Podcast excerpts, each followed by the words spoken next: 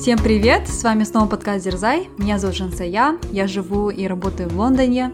Работаю в сфере финансов. В свободное время люблю заниматься йогой, играть в теннис и также ходить на хайкинг. Всем привет! А меня зовут Кима. Я продукт менеджер в IT. А, я увлекаюсь бегом, скалолазанием, а, исследованием нового и поддержкой женщин а, в IT и в целом. Всем привет, меня зовут Надя, я сейчас говорю из города Алматы, Казахстан, работаю в IT-компании.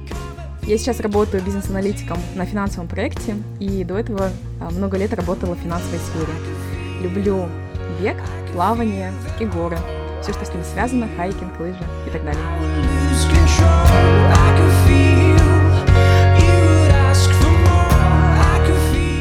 Спасибо, что подключились э, к очередному выпуску подкаста «Дерзай». В этот раз мы решили поговорить про экологические привычки и как мы можем сделать нашу планету более чистой и жить с заботой о будущем Земли, воды и всего, что нас окружает. И эта тема, наверное, откладывалась у нас очень долгое время, потому что мы всегда хотели взять больше времени на то, чтобы подумать, что-то почитать, но так этого и не случилось. И мы записываем, как всегда, в том стиле, в котором мы записываем, и остаемся верными себе, и будем говорить а, только на основе нашего опыта, опыта, без каких-либо исследований, а, как нам всегда это хочется, но не происходит. Поделимся тем, что мы видим в своей жизни, как мы стараемся, может быть, заботиться больше об окружающей среде. И, наверное, какие практики мы видим, путешествуя по миру, и что нам нравится или что нам не нравится. А, предлагаю начать с этого. Да, супер, Надя. Спасибо, отличная тема. А, эта тема ждет своего часа уже года два точно, поэтому я рада, что мы в итоге да, записываем на эту тему. Но прежде чем перейдем к эпизоду, а, давайте поделимся классной новостью. А, у нас появился новый патрон. Спасибо большое Жан Бикшенова, что стала нашим патроном. Для тех слушателей, кто не знает, что такое патрон, давайте я расскажу. Если вы хотите финансово поддержать подкаст Дерзай, вы можете пройти на сайт patreon.com и стать нашим патроном на любую сумму. А, спасибо всем нашим текущим патронам, которые помогают развивать а, наш проект. А, спасибо за вашу финансовую поддержку. И также спасибо всем нашим слушателям, которые активно делятся отзывами на всех платформах, где вы нас слушаете, или же в Инстаграме. Поэтому да, продолжайте поддерживать нас. Нам всегда очень приятно получать от вас отзывы. И особенно приятно, если вы нас поддерживаете материально. Спасибо, Жансая, что э, напоминаешь и нам, и нашим патронам о важности Патреона. Мне нравится э, консистентность Жансея. Жансея всегда очень дисциплинированно и консистентно помнит о важных вещах. Да, я проверяю нашу почту часто. Да, да, ответственность. А, а Надя, спасибо большое за эту тему. А, мне кажется, экологичность, это эко-френдли, да, осознанность в экологии, а, мы всегда как-то так боимся этой темы, потому что действительно такая большая, важная тема, и мы не знали, как к ней подступить. И сегодня настал этот час, давайте об этом поговорим. Мне кажется, и в Казахстане сейчас уже тоже Многие знают об этом, многие стараются быть эко-френдли. А в Европе тоже к этому пришли или приходят некоторые страны. Давайте начнем нашу, наверное, дискуссию с того, что для нас быть эко-френдли. Может быть, расскажете, как вы это понимаете, и интересно узнать немножко истории, что вас заставило об этом задуматься. Когда вы начали отслеживать, что то, что я сейчас делаю, это эко-френдли или нет? И знаете, наверное, вот этот хайп про то, чтобы перерабатывать мусор, он начался где-то в 2015 году, и вокруг меня и начали подкасты там на эту тему, да, и какие-то э, материалы, там статьи, очень, в общем, информационное поле вокруг меня стало говорить на эту тему, и я как-то тоже стала об этом задумываться, но я вот помню этот момент, когда я по-настоящему поняла, насколько это важно, это было в Индии, я ехала из Дели за пределы Дели, вот в маленький городок, я просто видела знаете, это горы мусора, вот просто непередаваемое воспоминание. Мне, мне стало так страшно, очень некомфортно. Я даже не могу передать это чувство, когда ты видишь знаете, вот эти вот пятиэтажные горы мусора на протяжении десятка и десятка километров.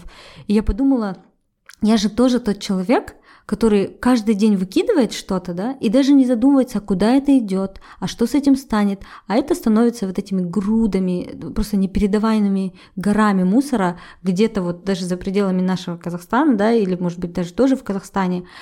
И тогда вот действительно, мне кажется, я прочувствовала это и вот искренне, не просто как на хайпе, да, или на поверхности поняла, что, ой, давайте перерабатывать мусор, давайте там покупать меньше, а вот э, тогда я действительно увидела последствия этого, и вот мне, с этого момента меня начала эта тема, наверное, по-настоящему трогать. Mm, да, и, и мне кажется, ты особенно остро осознаешь, когда ты это видишь сам, да, своими глазами, и ты уже увидела, как будто взглянула, может быть, в будущее да. в какой-то степени, и увидела, каким последствиям это ведет. Поэтому для меня, наверное, вот что такое быть эко-френдли, это просто каждый раз задумываться, когда мы потребляем что-то, а что с этим станет. Что угодно. Это может быть одежда, которую вы покупаете, это может быть еда, да, которую вы едите, потому что 50% еды выкидывается каждый день. Это может быть э, очередной смартфон, который вы покупаете, да, предыдущий вы отдаете родственникам и думаете, ну я же вот его там отдал. На самом деле, что будет с ним даже? То есть потребление всего, абсолютно всего, последствия всей вашей жизнедеятельности, если просто задавать себе вопрос, а что с этим станет после, мне кажется, вот это и есть для меня эко-френдли. Угу, да, супер. Жансая, что для тебя? Да, я вот сейчас вспоминаю, когда я начала прям осознанно задумываться об экологии, это, наверное, было во время моего переезда в Германию, потому что Германия мне показалась такая страна, которая очень сильно промоутит да, экологию, э, осознанный такой более экологический, осознанный образ жизни, и даже условия да, города, где я жила, это я жила в городе Дортмунд, это вот на северо-западе, они тоже сопутствовали тому, чтобы ты был более-менее эко-френдли. А, но это было относительно как бы э, во взрослом да, таком возрасте, когда мне было уже, это было как раз вот в 19 году, года три назад, но до этого я вспоминаю вот свое детство или там, когда я росла, жила с родителями, у нас папа всегда говорил там, то, что надо свет там выключать, да, по всему дому, там не нужно, допустим, ты если там ушел с комнаты, надо свет выключить. Или там, когда купаешься, то что тоже нужно, ну, не, там, не час купаться, да, там, чтобы воду тоже немножко экономить.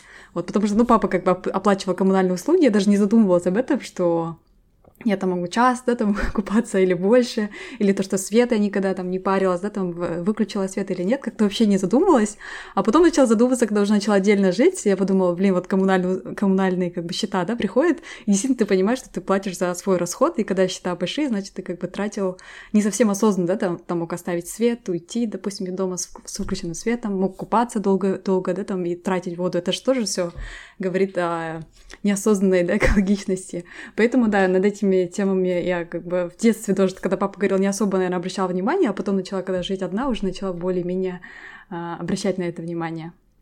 Вот. Потом вспоминаю тоже студенчество а, в Лондоне, когда я переехала вот лет 18 в Лондон, я вспомнила, что в Лондоне были такие боксы прямо на, на улице, прям идешь по улице, есть такие боксы для вот одежды, для каких-то э, товаров, да, там э, бытовых товаров и там для обуви. Я еще думала, почему эти боксы стоят, интересно, и поняла, что, оказывается, тоже Лондон так сортирует, и помогает да, людям избавиться от ненужных вещей путем вот такой сортировки. То есть, если тебе не нужны вещи, ты можешь принести и в эти боксы положить, и потом кто-то их соберет и там применит, да, по, как, по необходимости, да, или отправить там куда-то, или дальше, в общем, там сами будут перерабатывать вот эту одежду. Поэтому, да, когда вокруг тоже начала видеть такие боксы, тоже начала потихоньку задумываться, что действительно там у меня столько вещей, и можно было бы от части вещей избавиться, тоже отправить, да, чтобы они там дальше служили другим людям. Поэтому, да, такой, наверное, микс это был вот из детства какие-то моменты, вот сейчас вспоминаю, и также свой опыт проживания за рубежом, когда это более, наверное, сильнее промоутится, чем, допустим, у нас в Казахстане. Вот. Но сейчас в Казахстане тоже я вижу такой пошел тренд, да, мне кажется, поколение Z, которое сейчас задумывается об окружающей среде, они начали больше об этом говорить, больше много движений, даже, кажется, были митинги в поддержку от экологии, так что, мне кажется, эти темы сейчас более остро поднимаются в нашей стране. Ну, для меня, да, что быть эко-френдли, это, да, это э, осознанно принимать действия э, при потреблении, наверное, когда вы что-то покупаете или вы что-то выбрасываете, да, всегда думать, куда это идет, покупаю, нужно ли мне это, да, вот это. Ну, это все, наверное, комбо, да, того, как быть более эко-френдли и что для меня, да, эко-френдли. Как у тебя, Надя? Все, что вы говорили, прям э, тоже я вспоминала ситуации своей жизни. Наверное, прям как про экологию как отдельную тему я начала задумываться в 2009 году. Это была моя первая поездка за рубеж. Я оказалась в Южной Корее, жила там полгода, и до сих пор, вот спустя сколько, 13 лет. Мне кажется, Корея в то время, она была очень прогрессивной в вот в этом движении за более чистую окружающую среду, потому что очень много что делалось. Была сортировка мусора очень хорошая, потом много что перерабатывается, много что переиспользуется. И там я многому чему была удивлена, потому что видела это впервые. И также я помню, там искала себе подработку, и один раз участвовала в одной конференции, и это был Всемирный эко-саммит, который проводился только третий раз, то есть в 2009 году была его третья итерация. И там участвовали все мэры самых крупных городов мира, порядка, не знаю, 70 или 100 их было. Был Билл Клинтон, я помню, потому что у него есть фонд в этой теме. И там а, мы студентами помогали переводить и делать такие, знаете, как э, краткие резюме по каждой сессии. Я не знаю, как это дальше использовалось, сейчас, точнее, даже не вспомню, но мы все, получается, нас, не знаю, человек 150, наверное, было студентов, и мы все перерабатывали вот эту информацию и готовили вот эти вот резюме. И было самое обидное то, что я не встретила ни одного э, русскоговорящего человека.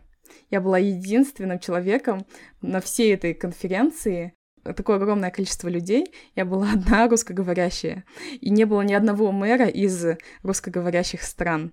И мне стало так обидно, я начала задумываться, почему все вот эти вот остальные студенты слушали на своих языках, потому что там перевод синхронно делался на, не знаю, мне казалось, каждый язык мира. Им так было кайфово, потому что, ну, не нужно было дополнительно прилагать какие-то усилия, чтобы понимать какие-то сложные вещи.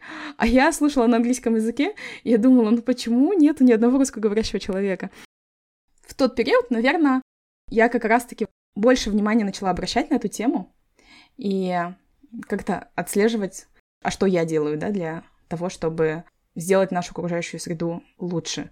Потому что я там еще наслушалась очень много чего, пропустила все через себя, и также то, что ты, Женсея, говоришь, да, мне кажется, наши родители, наши бабушки, дедушки, они вот из цели экономии и в целом больше как-то с заботой, мне кажется, относятся к нашей планете. А, все равно все так заботливо сортируют, убирают. У меня бабушка до сих пор, кажется, пластиковые пакетики моет и переиспользуют их. И мне, если честно, это очень сильно нравится, потому что я понимаю, что эти пластиковые пакетики, они там э, столетиями, да, потом не перерабатываются, и ничего с ними не случается, и просто это все на мусорку, вот эти рулоны пакетов уходят, а переиспользование это же, ну, не так сложно. Вот. В целом, такой длинный ответ на вопрос, когда я начала об этом задумываться, кстати, вот это очень интересно, что вот э, про то, что вы говорите, что мы, наши родители были эко-френдли, да, я даже видела когда-то такую шутку про что, что Советский Союз был самым эко-френдли, да, и вот она, несмотря то, что говорила, никогда там, ну, не было ни одного русскоговорящего человека на этом форуме, на самом деле, если задуматься, в Советском Союзе наши родители, наши бабушки, дедушки, да, они и там носили бутылки на, на переработку, они перешивали вещи, то есть для нас тоже, да, было в нашем детстве нормальным, не, мы, мы очень мало покупали вещей, мы все постарались переиспользовать, перешивать, а, носили везде авоськи, то есть это был такой тренд, да, э, эти субботники традиционные, то есть это тоже про уборку. Но здесь, мне кажется, интересный момент, что действительно это исходит из разных мотивации. То есть в Советском Союзе наши родители, наши бабушки, это делалось из недостатка, да, то есть э, вот то, что мы говорили, мама тоже говорила, там, выключайте свет, не, не тратьте много воды. То есть основная мотивация и то, про что думали люди, это про то, что э, у нас нет денег, да, у нас не хватает ресурсов, и поэтому мы, мы хотим беречь а, а сейчас, наверное, там, вот это поколение Z, те, которые э, уже избалованы, да, и есть много всего, они, у них немножко другая мотивация, но от этого ценность, мне кажется, не теряется. Я когда даже так, обсуждала такую тему, э, я вот не пришла для себя даже к такому какому-то завершению, э, про то, что мне кажется, что бедные люди, то есть, ну, бедные это, конечно, относительно понятие, да, но люди, у которых недостаточно ресурсов, они более экологичны, чем те люди, которые, у которых есть ресурсы. Потому что потребление, на самом деле, вот что влияет на экологию, это массовое потребление. Люди, которые каждый год меняют айфоны, люди, которые покупают огромное количество одежды, люди, которые покупают там авокадо, да, э, хотя авокадо в этом регионе нет, а авокадо везется из Южной Америки, и просто подумать про то, сколько тратится энергии на то, чтобы привезти вам это авокадо. Вот, то есть все люди, у которые могут себе это позволить, на самом деле там какой-то маленький процент населения влияет на экологию. А люди, которые э, вот живут в деревнях, да, и у которых нет ресурсов, если подумать, они, это вот я, я услышала в Италии, возможно, это какой-то распространенный термин, километр zero, то есть есть еду и потреблять все производство только то, что в, в, в нулевом километре от тебя. То есть э, есть еду только, которая у тебя растет в, в стране, да, или в регионе Э, носить одежду, которая у тебя, потому что это затрачивается меньше энергии, меньше э, там масла или бензина на то, чтобы перевозить это. Поэтому, ну, э, то есть э, такой, my main point is, если у нас недостаточно ресурсов, то мы более экологичны, как мне кажется. Но я в этом не уверена, потому что мы, мы же про это не задумываемся, мы же это делаем не из мотивации сохранить природу, а из мотивации того, что у нас нет денег. Вот как вам кажется, правда ли это? Мне кажется, знаете, это еще дело привычки. Вот мне кажется, у наших родителей, да, в советское время, конечно, был дефицит, поэтому, да, мы там на всем, ну, старались экономить, да, еду там все время доедали. И сейчас, мне кажется, у родителей дело привычки. Даже вот сейчас, когда я приезжаю домой, хотя мы живем, да, как бы нормально, э, ну, слава богу, да, как бы не нуждаемся ни в чем, но тем не менее, мне всегда родители говорят, там, нужно все доесть, там, нельзя еду оставлять потом там нужно там свет выключать, там воду не тратить. Ну, такие вещи, они, мне кажется, уже стали настолько привычкой, так что, мне кажется, поколение вот наших родителей, оно уже такое by default очень эко-френдли, и они продолжают этот образ жизни уже э, на постоянной основе, это уже стало настолько привычкой. Вот, потому что для нас, мне кажется, наше поколение, оно не так сильно заботилось об экологии. Ну, хотя, мне кажется, люди с постсоветских стран, например, дома все доедают, стараются сэкономить, но когда едут в all-inclusive а, турецкий, там набирают кучу да. еды и оставляют ее, да и не доедают. Вот где собака зарыта. Вот именно, что вот эти привычки, они только когда мы переживаем за то, что наши, это наши деньги. А как выкидывать мусор на улице, да, когда это не наше, тогда вот все и скрывается. Но мы с родителями, кстати, в, в защиту этого поинта, мы с родителями буквально в этом месяце были в all-inclusive отеле в Турции, и родители мне вечно говорили, да ешь, да ешь, да ешь. А я человек, который, если невкусно, я не могу есть. Но из-за того, что родители говорили, да ешь, нельзя выкидывать. Я такая, ладно.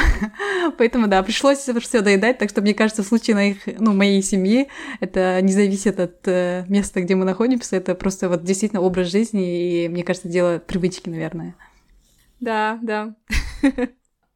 Кима, вот, кстати, к твоему поинту про авокадо, я сейчас точно не могу вспомнить э, статистику, но я помню, читала, что в качестве шагов к более экологичной жизни можно отказаться от одного приема э, еды с мясом, и это уже а, на какое-то сумасшедшее просто количество ресурсов, электричества выльется в общую экономику. Потому что на то, чтобы там довести там и приготовить один кусок мяса на какой-то один мил, да, один стейк, на это просто столько электроэнергии уходит, а, что просто пропуская один раз всего и кушая, может быть, два раза в день мясо, в течение года уже даст просто огромный плюс в сохранении нашей окружающей среды. Ого, это, знаешь, очень интересно, Надя. Мне кажется, вот самый первый шаг здесь действительно просто осознать, что мы же про это не задумываемся, да, что если я люблю есть чернику на завтрак, да, а потом просто из интереса я смотрю на упаковку, откуда она привозится, и я начинаю думать, а как человек собирал эту чернику, да, а что ему не доплачивали, у этого человека не было никаких социальных там выплат, страховок и так далее. Потом это все грузилось, наверное, на какой-то корабль. Сколько этот корабль принес загрязнений. А потом эту чернику упаковали в эту пластиковую коробочку. А куда это пластик... Просто, с одной стороны, это очень overwhelming думать про все это и каждый шаг, да. И, и, и второй момент, что даже если... Я вот я начала про это думать, что когда я ем эту чернику, ем авокадо. И, знаете, это очень тяжело отказаться от своей черники или авокадо. И плюс еще это очень тяжело отказаться от перелетов. Если вот так будет око-френдли, да, чем меньше мы будем летать, тем меньше загрязнения окружающей среды. Но разве я могу там отказаться от того, чтобы там встретиться с вами в Берлине, да, или полететь домой в Казахстан на какое-то большое мероприятие? И когда это касается очень таких глобальных или общего обсуждения, я, мне очень легко говорить, давайте быть более эко-френдли, давайте меньше летать, меньше есть мясо, меньше есть авокадо, да? А когда это касается каждого из нас, тогда это очень тяжело сделать. Но мне кажется, если хотя бы каждый из нас про это будет думать и на какой-то маленький процесс. Мы не говорим про радикальные изменения, да, потому что у нас есть друзья, которые просто brainwashing us, и, и мы считаем их фриками, да, и они нас раздражают, потому что они каждый раз говорят, вот, Брайан, ты слетал куда-то, да, и ты, ты вот, а зачем ты поезд не взял, да, потому что поезд там в 10 раз дороже и в 10 раз дольше, но а ты выбрал полететь на самолете. И нас эти друзья, они раздражают, и мы считаем их фриками, потому что они не покупают авокадо, они не летают на самолетах. Но мне кажется, Наверное, не обязательно всем нам быть такими радикальными, если первый шаг хотя бы задумываться про то, что я куплю эту одежду, что с ней станет, может, мне лучше сходить в винтажный стор, да, раньше было покупать в винтажном сторе, это в секонд-хенде, опять же, это было каким-то таким унизительным, да, делом, а сейчас это тренд, или я в следующий раз, чем, прежде чем поменять iPhone, может быть, подумаю, нужно ли мне это, хотя бы вот это, мне кажется, уже окажет огромное влияние на планету, а радикально, потому что когда ты думаешь, что мне надо радикально от чего-то отказаться, сразу такое внутреннее сопротивление, ты думаешь, ай, ну его, лучше я ничего не буду делать, все равно никто ничего не делает, почему я должен это делать, и все.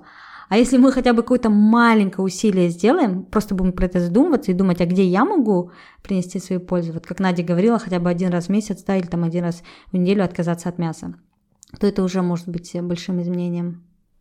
Да, согласна. Мне кажется, э, экологический образ жизни это больше такие маленькие шаги, да, которые мы каждый день принимаем, чем что-то такое большое, радикальное.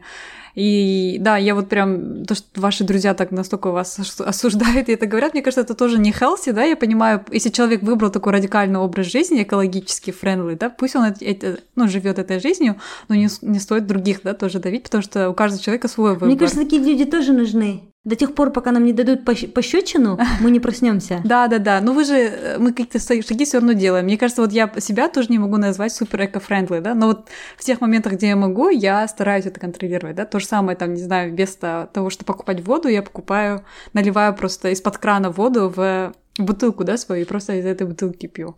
Или там, не знаю, э, одежду, да, которая мне уже не подходит, да, или она мне мала, или там она изношена, я просто сдаю, допустим, в те же там контейнеры, да, которые по городу имеются, чтобы дальше они перерабатывали, да, или когда что-то покупаю, я там буду очень долго думать, нужна ли мне эта вещь, насколько нужна, ну, как бы более вот такое осознанное потребление вещей и таких с малых вещей, да, когда за продуктами идешь, там, бери, там, не пластиковый пакет, а вот домашний, да, вот это шопер возьми с собой. Вот такие мелкие вещи, которые ты можешь, да, контролировать, которые не так сильно, как бы, влияют, да, как на твою неудобство твоей жизни, потому что это, в принципе, да, это, ну, не, мне как-то разницы нету, да, там, шопер я возьму, который дома, да, или там возьму пластиковый бак, от этого этого как бы моя комфортная жизнь никак не изменится, поэтому если я где-то могу быть более эко то я, конечно, это сделаю, да, возьму там шопер из дома, возьму бутылку с собой, там, а, буду ездить на общественном транспорте, да, если есть такая, ну, как бы у меня здесь выбора нет, у меня здесь общественный транспорт, да, ну, как бы, да, такие мелкие шаги ежедневные, которые мы можем как-то повлиять, то нужно это делать радикально отказаться теперь от... Тогда мне нужно как бы работу менять, да, если я сейчас буду думать о том, что сколько, сколько у меня было в этом году, да, рейсов, и сколько я потратила, да, вот такого, а как, насколько я была not eco-friendly, да, по отношению к нашей окружающей среде, тогда мне нужно вообще менять работу и, не знаю, жить где-то там в горах и не тратить электроэнергию, там, не знаю, ничего не делать, просто, не знаю, удовольствоваться малым и говорить, что я супер радикальный эко-friendly person, да. По поводу воды, кстати, это тоже дело привычки. У нас сейчас уже прям постоянная привычка, в какой бы ресторан мы ни пришли. Они говорят, у нас вода в пластиковых э, бутылках. И в ресторан, ресторану, конечно, хочется продать воду, да, но мы всегда настаиваем на том, чтобы нам дали воду с крана. В некоторых странах это такое сопротивление, допустим, вот в Италии, да, нам всегда как-то так на нас странно смотрели, что, мол, вы, что вы экономите, да. Дело не в экономии, дело в том, что мы думаем про то, что вот эта пластиковая бутылка, которую мы возьмем, и плюс еще зачем вообще покупать воду. А в Голландии у нас никогда с этим не было проблем, то есть нам всегда предлагали воду. Угу. В Англии то же самое. Просто пота говоришь, и они проносят, она бесплатная. И вода из-под крана, в принципе, она чистая, поэтому ну, не убудет, да, если ты попьешь воду из-под крана. Не обязательно действительно быть там какими-то, да, фриками. Можно с маленьких вещей комфортных начать. Да, давайте поговорим про какие-то конкретные действия еще больше чуть позже. А сейчас будем друзьями Кимы, которые накидывают э, весь страх того, к чему может привести такой обратный, наверное, образ жизни, да, когда ты вообще никак не заботишься об окружающей среде и не имеешь никаких эко-привычек и полностью наслаждаешься там всем этим пластиком, стеклом и так далее. У меня к вам следующий вопрос. Почему вы считаете важно быть эко-френдли? Зачем вообще вот этот весь хайп, да, и нужно ли на самом деле присоединяться вот к этому движению или просто как мы жили, так и будем жить. Потому что какой мой вклад, да? Ну ладно, я уберу этот пластиковый пакет или пластиковую бутылку, но это одна бутылка. Люди столько выкидывают на улице мусора, и оно все идет в общую свалку, и там разница от одной бутылки, она небольшая. Либо другой аргумент. Мы один раз живем, и мы должны от этой жизни получить все. И должны наслаждаться, не парясь о каких-то вот таких негативных вещах. Или третий аргумент. Сейчас 21 век, и мы должны пользоваться теми удобствами, которые у нас сейчас есть. И говоря, например, про средства женской гигиены, мы же не будем возвращаться в древний век, да, когда люди там что делали, стирали многоиспользуемые прокладки, да, а сейчас почему бы не пользоваться тем, что нам дают текущие технологии и инновации. Или еще один point, да, что я, я как индивидуально отдельный человек не приношу столько вреда, сколько приносит корпорации. Вот пускай корпорации думают про то, как перерабатывать мусор, потому что это очень массово много, а вот мы, как отдельные люди, это вообще капля в море. Лучше мы будем жить, как мы хотим. Да, да, точно. И вот эти все аргументы, мне кажется, можно их продолжать а, бесконечно говорить про них. Что вы можете сказать в противовес? Я думаю, нам нужно сохранить землю для будущих поколений. Конечно, можно забить и говорить, э, окей, да, я же все равно умру, зачем думать о будущих поколениях, но это же мое будущее поколение, да, как бы я планирую оставить после себя род, да, на этой земле там. Мои дети дальше будут продолжать свой род, и я хочу хоть немножко позаботиться о будущем поколении. Потому что, как сейчас, мы не ощущаем вот эти, наверное, катастрофы, да, эту массовую, которая сейчас из-за вот этих всех отходов, да, Э, подходит да, к нам, мы как-то ее не видим, как будто вот живем э, там, не знаю, в западных развитых странах и не особо чувствуем, наверное, вот эти, э, как сказать, последствия да, загрязнения окружающей среды. Мне кажется, это больше почувствует наше вот поколение, которое, наверное, дети моих детей, да, наверное, через два, через три поколения вот они почувствуют. И для меня важно сохранить планету хотя бы в хорошем состоянии для моих будущих поколений, поэтому важно об этом задумываться, потому что а, я не знаю статистику, но мне кажется, вот эти отходы перерабатывать, это даже пластик, я не знаю, сколько лет займет, чтобы переработать этот пластик, поэтому если мы будем сегодня хотя бы об этом чуть-чуть задуматься, кому мы оставляем нашу планету, мне кажется, тогда можно хотя бы себя начать и какие-то маленькие шаги делать. Мне кажется, да, вот Кима, твой поинт, то, что каждый лучше... Эм, пусть лучше корпорации, да, позаботиться об окружающей среде, а я как отдельный человек там э, ничего не смогу сделать. Но мне кажется, если каждый вот отдельный человек будет какие-то шаги сделать, это уже какой-то большой э, будет эффект от этого. Поэтому, мне кажется, да, это ответственность каждого человека хоть какие-то шаги предпринимать, чтобы э, спасти нашу планету и оставить ее более-менее хорошем состоянии для наших детей, да я могу перейти к конкретике. Скажем, а, я живу вместе с двумя еще людьми в одном доме, и на еженедельной основе я вывожу полный багажник своей машины пластика, бумаги и стекла. В основном 90% это пластик. И мы не тратим какой-то дополнительный пластик, мы не покупаем воду в бутылках, стараюсь избегать излишнего пластика в нашей жизни, да, и у меня мама, в принципе, тоже об этом очень сильно заботится. И зная, сколько мы вывозим, мы еще больше стараемся сократить э, пластик в нашей жизни, но все равно на еженедельной основе у нас вот выходит столько пластика, и это только одна семья. А те семьи, где есть маленькие дети, я могу представить там еще больше этого мусора. И это причем только вода, пластик, бумага и стекло. А еще сколько мы производим пищевого мусора, да, который я бы с удовольствием, я бы с удовольствием его выкидывала в мусор для еды, э, чтобы это дальше перерабатывалось и не уходило в общую свалку. Это как раз-таки как аргументы того, что наш вклад очень маленький. Компании могут, конечно, больше намного эффекта сделать, но если каждая семья будет хотя бы такой вот жесткий пластик на переработку передавать, то это уже будет большим таким вкладом. Кстати, вот возвращаясь, э, почему это важно делать? Для меня, например, ну да, оставить там землю чистой для следующего поколения и так далее. Но самое страшное это вот э, глобальное потепление. А почему происходит глобальное потепление? Основной, э, основной причиной являются парниковые эффекты, которые образуются из сжигаемого топлива и в том числе из сжигания биомассы, да.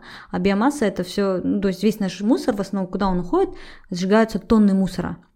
А, и Глобальное потепление, раньше для меня это было каким-то таким термином, который меня не касается, происходит где-то там далеко, и, ну и пусть тают ледники в, Антарктике, да, или там в Арктике, не знаю, где они тают.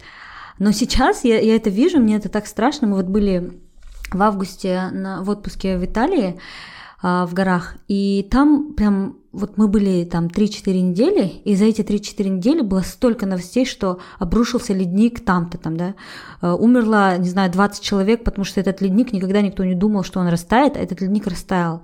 И просто даже невооруженным глазом смотришь на эти горы, и ты видишь, как ледники, которые были столетиями, тысячелетиями там, их уже практически нет. И то, что меняется температура, я, мы вот в прошлом году очень жарко обсуждали с коллегами, что говорилось, что там к 2050 году на сколько-то на 10, на 10 градусов потеплеет везде, да. И это страшно. Я сейчас живу в Севиле, тут летом 47 градусов. И, и люди уже умирают от жары. И если здесь через 10-15 лет будет 57 градусов, не выживет никто. И вот то, что сейчас в Пакистане, да, тоже происходит – потопления, пожары. Вот были страшные пожары в Казахстане, да, в Кустанае совсем недавно, горели деревни. Пожары в Австралии, которые были несколько лет назад. Пожары повсеместно, наводнения. Это же все результаты глобального потепления. Мы можем сколько угодно говорить, что нас это не касается, но касается это всех нас, тех, кто живет в холодных странах, где сейчас становится жарче, да, и это приводит к этим пожарам, наводнениям и так далее. Умирают люди, мы лишаемся всего. Это касается тех, кто живет в жарких странах, потому что уже невозможно здесь жить. И, и ты не знаешь, что с этим делать, потому что чем жарче становится, тем больше ты используешь кондиционер. Чем больше ты используешь кондиционер, тем больше сжигается топливо, и это еще все больше и больше влияет на глобальное потепление. И сейчас тема глобального потепления, знаете, мы вот были в деревне в какой-то в Португалии, просто проезжали, вот прям вообще деревня-деревня заглушие там такое страшненькое кафе, и там было написано, э, там, задумайтесь о глобальном потеплении задумайтесь о том, какой ваш вклад, да, и то есть все люди говорят об этом, тема обсуждается, да, это хорошо, но каждый из нас, наверное, очень мало делает для того, чтобы предотвратить это. Если мы очень четко у себя в голове увидим эту связь, что чем меньше я потребляю, чем меньше я буду покупать себе новых кофточек, чем меньше я буду покупать новых айфонов, и чем меньше я буду покупать этих авокадо и выкидывать э, вещей, тем меньше или хотя бы тем дольше я буду жить на планете, в которой в моем городе не будет потеплений, вокруг меня не будет пожаров, и я не буду жить э, где и умирать от жары. И мне кажется, вот это очень-очень важно, и это касается вообще каждого из нас. Да, Кима, ты подняла очень классную тему, и, и мне кажется, это как раз-таки долгосрочный большой э, минус, который существует у вот такого безраздумного, наверное, э, выброса всего в одну свалку и потребления очень большого количества как более краткосрочный результат, я могу сказать, например, про наши свалки. Ты говорила, вот как ты видела свалки в Дели, и они у нас есть везде. У нас, э, я знаю, что, кажется, в Каскелене ближайшая свалка алматинская, куда все просто вываливается, и периодически а, свалка горит. И почему она горит? Потому что свалочный мусор, он горюч, накапливает какие-то химические газы, и они приводят к э, пожарам, и во время этих пожаров выделяются очень вредные газы, химикаты, которые канцерогенны, и в целом засоряют, получается, наш воздух, да, которым мы дышим. И слава богу, когда ветер дует там в обратную сторону, а не в сторону Алматы, да, но куда-то к другим людям. А если это дует э, к нам, то мы этим дышим, и у нас воздух и так не позавидуешь ему. Плюс другое загрязнение, которое идет, а, оно как идет как воздух, так и вниз, да, и загрязняется почва. Почва под нашей землей, она уже просто, мне кажется, наверное, в каком-то перманентном, постоянном состоянии химического загрязнения, и все это приводит же к загрязнению воды, которую мы потом фильтрируем и пьем. И, возможно, э, это не все хорошо фильтруется, и в итоге все все равно попадает к нам же. То есть наш же мусор от которого мы вот так вот э, бездумно выкидываем, он возвращается к нам и питает нас через воздух, через воду и так далее. И я вспомнила еще а, как-то на какой-то лекции или где-то я или читала, что вот микропластик уже сейчас находят в людях, в плаценте, в детях, и это результат того, что мы бездумно, вообще а, без каких-либо мыслей потребляем это все, и выкидываем, и думаем, что это нас не касается. Главное, нас это не касается, нашу жизнь это не касается, и мы как жили хорошо, да, мы так и будем продолжать. Угу. Это как бомба замедленного действия, да, потому что, мне кажется, вот в Алмате очень большой смог, но когда ты живешь в городе, ты даже это не замечаешь. Если честно, я замечаю вот, что в Алматы, да, сложно в целом дышать, только когда приезжаю за рубежа вот домой, только тогда вот чувствую этот эффект. А те люди, которые, мне кажется, там живут, ну, постоянно, да, и каждый день дышат этим воздухом, мне кажется, они даже не задумываются о том, что они дышат вот таким как бы очень плохим воздухом, который дальше влияет, да, на их здоровье, а, на нашу в целом, да, не только вот на здоровье людей, но в целом, да, на животное, растительный мир. Так что это как глобально на все, да, то, что у нас существует живое на планете, на все вот постепенно такой сильный эффект э, в таком замедленном действии. И мне кажется, вот такие большие, э, большой, да, импакт от этого всего мы почувствуем позже, а сейчас он как бы такой, ну, неощутимо, да, допустим, вот, Надя, ты живешь в Алмате, ты даже не задумывайся сейчас, что как бы ты уже дышишь, да, там, этим воздухом на ежедневной основе, и, возможно, это уже какой-то эффект потом покажет, да, на твоем здоровье в дальнейшем, поэтому как бы пока таких когда сильных эффектов ты не видишь, ты даже об этом не задумываешься, а, если так подумать, вот это вообще страшно, то, что даже э, там в теле да, маленького новорожденного ребенка можно найти там пластиковые да, какие-то элементы, это, это прям страшно. Да, давайте еще накидаю ужасов. Давай.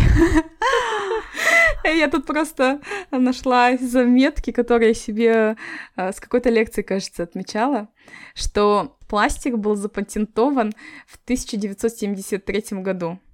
Представляете, только 50 лет назад, да, даже 50 лет нет. Но пластик разлагается 450 лет. И чтобы вы понимали, во временном отрезке, если бы Аблайхан пил из пластиковых бутылок, то мы бы до сих пор ходили бы по этим бутылкам. Представляете, сколько мы успели накопить пластика, и мы видим, да, его в океанах, а, везде, да, во всей окружающей среде, и он накопился только за буквально какие-то несчастные 50 лет. А что будет дальше? Тогда наши дети, наши внуки, они просто, не знаю, будут из пластика состоять уже, что ли. Ужас. И потом же это же повлияет на их это, да, они могут родиться там с какими-то симптомами, дауна, симптомы там, не знаю, без руки, без ноги. Мне кажется, вот сейчас, наверное, это не видно, потому что там какие-то микро-микро, да, элементы только находят в теле. А в дальнейшем, это, мне кажется, прямо реально могут, ну, рождаться дети с очень большими отклонениями. Да, Джинсей, мне кажется, еще причем это, ну, не только, да, вот как про рождение, а, но также это же и касается болезней и того же самого рака, и это все же оседает в нас, вот после того, как у меня мама болела, да, раком, я начала обращать внимание на разные канцерогенные вещества, смотрю составы кремов, составы химии, дома, которые мы употребляем, мы стараемся все такое более эко брать, где меньше всяких таких вредных химикатов. И на самом деле эти канцерогенные вещества, они везде, просто везде. Да, и, и самое страшное, это что э, наши темпы потребления растут, то есть темпы там, пластика и мусора, которые мы вы, вы, выкидываем, тоже растут, да, объемы. И поэтому то, что мы сейчас, там, то, что Аблахан, там, мы бы, да, это, это вот через 10, 20, 50, 100 лет, это будет в объемах намного-намного больше. Поэтому мы можем говорить, что нас это не касается, но на самом деле представьте, вот если вы в группе из 10 человек сидите вместе, да, если один человек выкинет бутылку, или там 10 человек выкинут бутылку, какая это будет груда мусора, да? А если хотя бы там 5 человек постараются что-то сделать там для того, чтобы не выкинуть эту бутылку или там собрать мусор, то это уже будет большой эффект. И то же самое, что вот этот коллективный эффект каждого отдельного человека, и каждый из нас, если про это будет думать, то это будет намного больше эффекта, чем даже одна корпорация будет про это задумываться. Поэтому это очень важно. Давайте перейдем уже к конкретным действиям. Что можно сделать? Э, вот как Жансая говорила, да, мне это очень понравилось, что для того, чтобы не делать вашу жизнь э, очень некомфортно, да, и как-то категорично не отказываться от всего, потому что все-таки это недолгосрочный эффект. Если мы скажем, что все, мы там от всего отказываемся, станем супер эко-френдли, нас надолго не хватит. Но вот sustainable, а, очень какие-то маленькие шаги, которые нам не принесут большого понижения качества жизни, что мы можем делать каждый день, чтобы э, наносить меньше урон нашей экологии. Предлагаю, чтобы это не был какой-то длинный монолог. По одному. Предлагаю нам по одному совету, да, по очереди говорить. Давайте. Я, например, могу начать.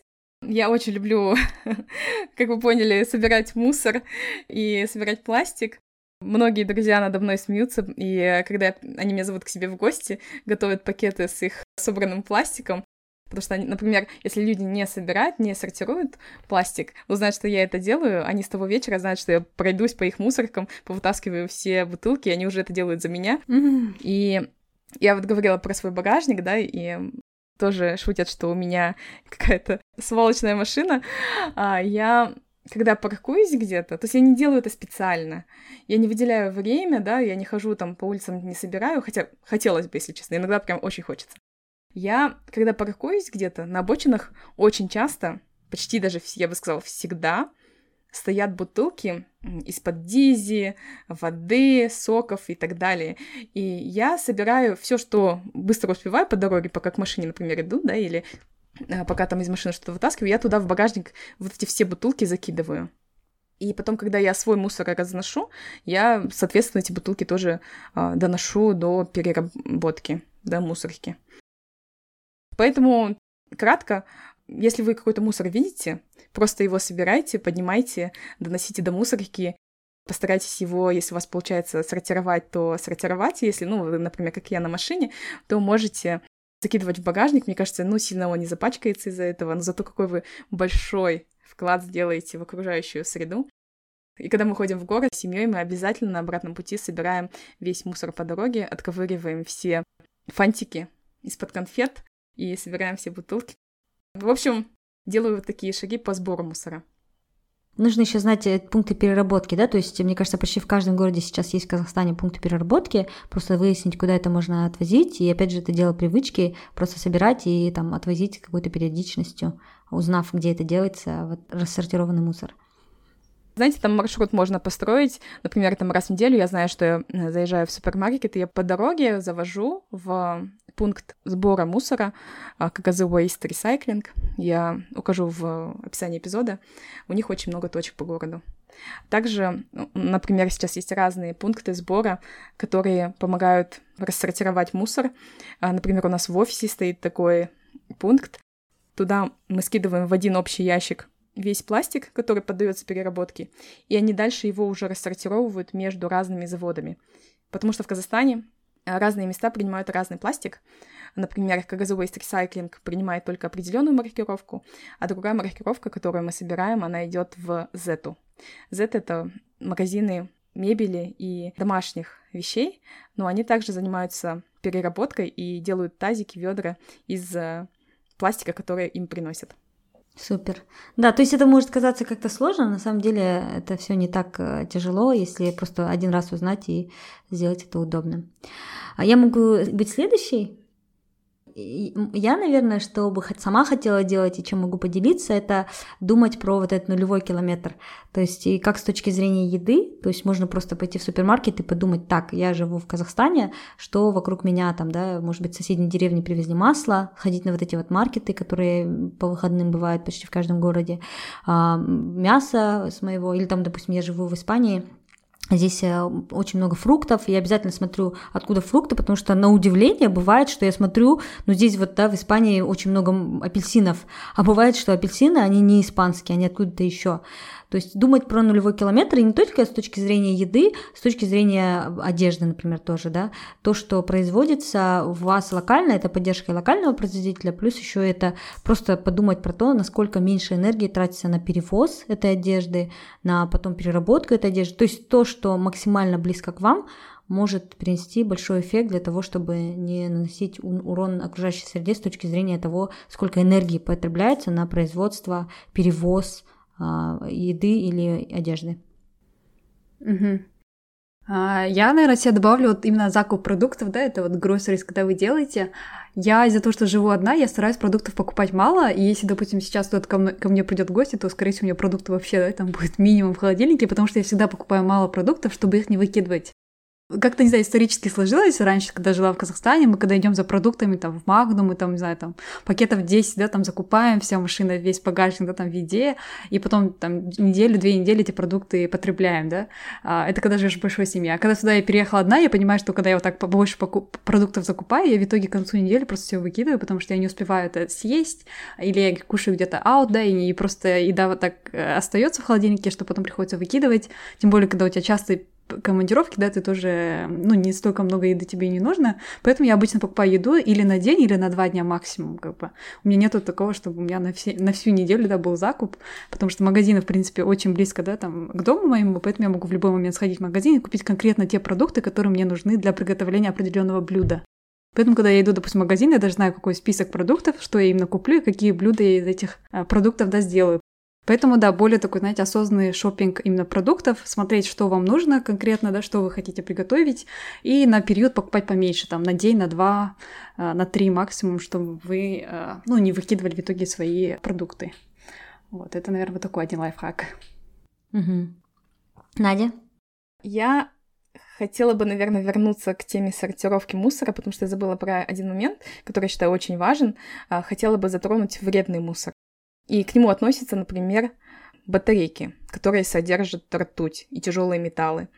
И когда ртуть попадает в почву а, и, соответственно, потом к нам в организм, она не выводится из организма. Это крайне вредное и ядовитое вещество. И поэтому просто заботой о себе, как минимум, очень важно отслеживать, куда вы выкидываете батарейки. И батарейки, вот есть специальные отдельные там утиль-сбор, а, куда их можно сдавать. Я, если честно, их накапливаю дома в одном ящике. У меня там раз в год я ищу место, куда их сдать, и потом разом выкидываю. И это же касается электроники, потому что мне просто жалко это все выкидывать на мусорку. Я стараюсь передать это в руки, которые могут дальше это переиспользовать. Также лекарства, Потому что если мы выкидываем лекарства на общую мусорку, все эти химикаты тоже идут в почву. То есть вот такой особый мусор, мне кажется, особое внимание надо обращать на то, куда мы его выкидываем.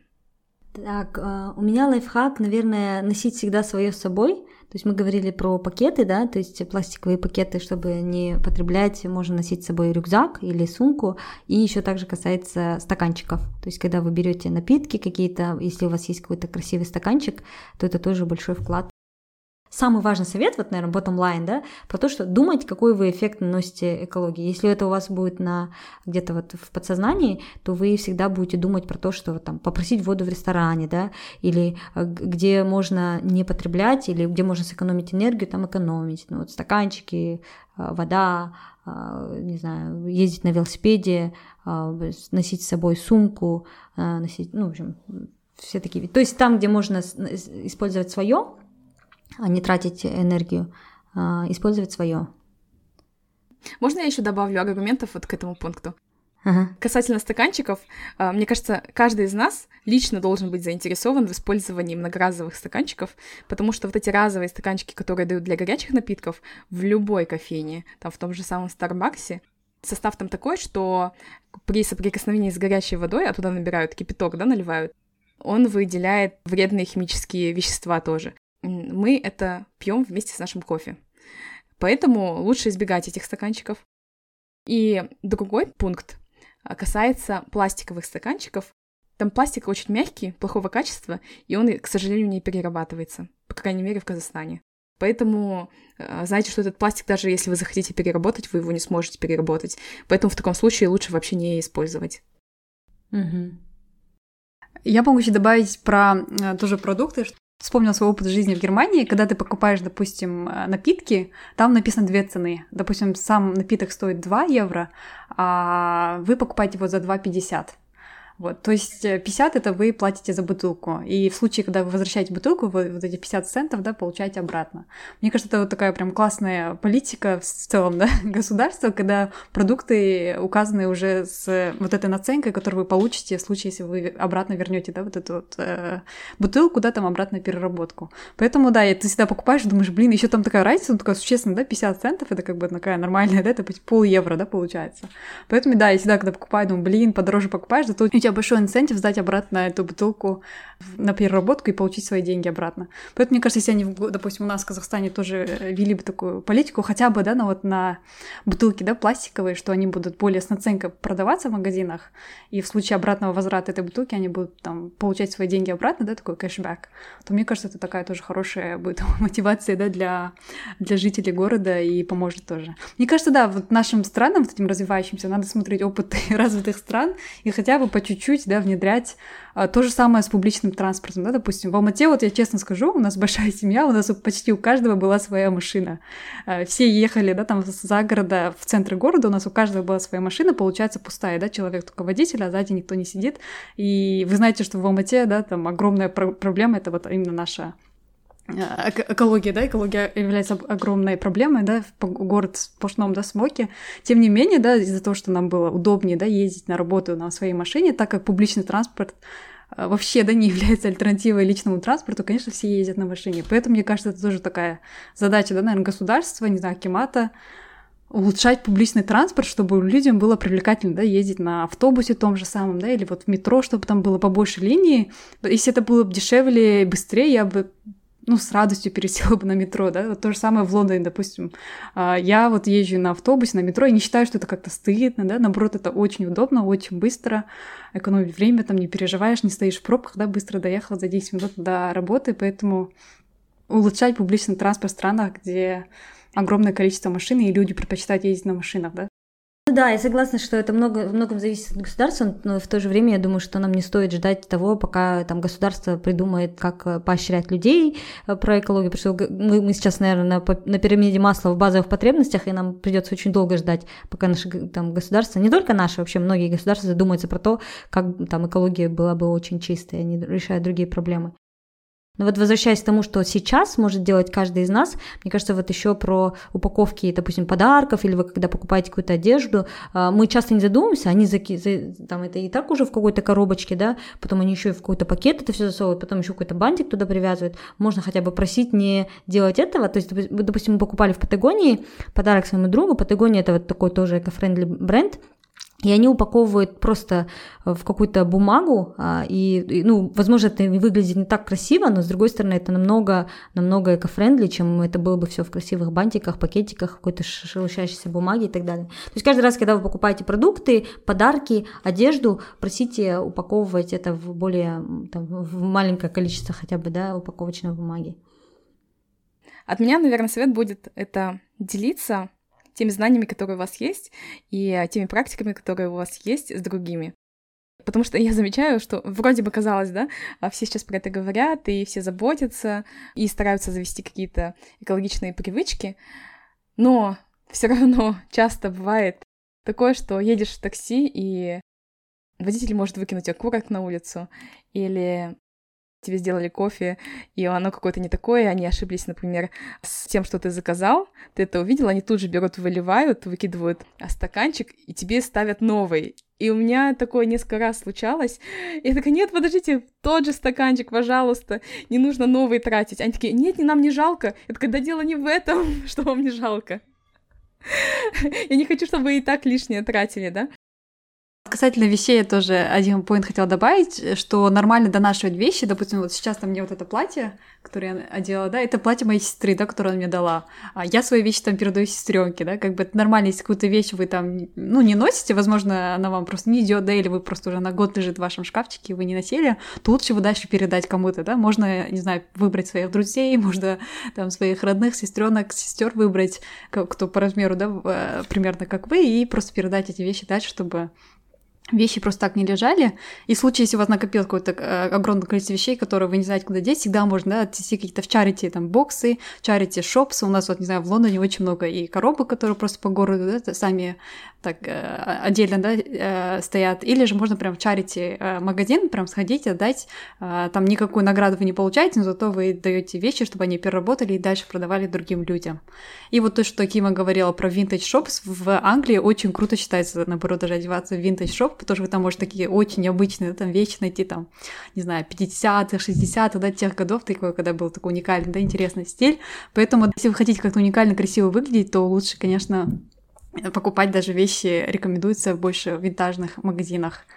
Да, и чтобы там, вот мне кажется, вот именно вещи это большой такой экспенс вообще в целом у людей, особенно, наверное, у американцев, да, вот где культура потребления, а, нужно понять, что вам подходит, да, наверное, даже там поработать с стилистами, покупать какие-то базовые капсулы, которые вы можете по-разному а, комбинировать, чтобы не покупать большое количество вещей. Поэтому, да, главное вот найти свой стиль и покупать такое маленькое количество вещей, и при этом их можно было по-разному комбинировать, и этим самым уменьшать потребление одежды и сохранять да, нашу окружающую среду. Мне кажется, мы поделились очень многими полезными привычками. Я от вас тоже много для себя нового узнала, да, несмотря на то, что мы с вами очень часто общаемся. Поэтому давайте челлендж эпизода. Расскажите хотя бы трем людям в своем окружении о новых каких-то экологических привычках, о которых вы узнали и которые вы хотите внедрить или уже внедряете в свою жизнь.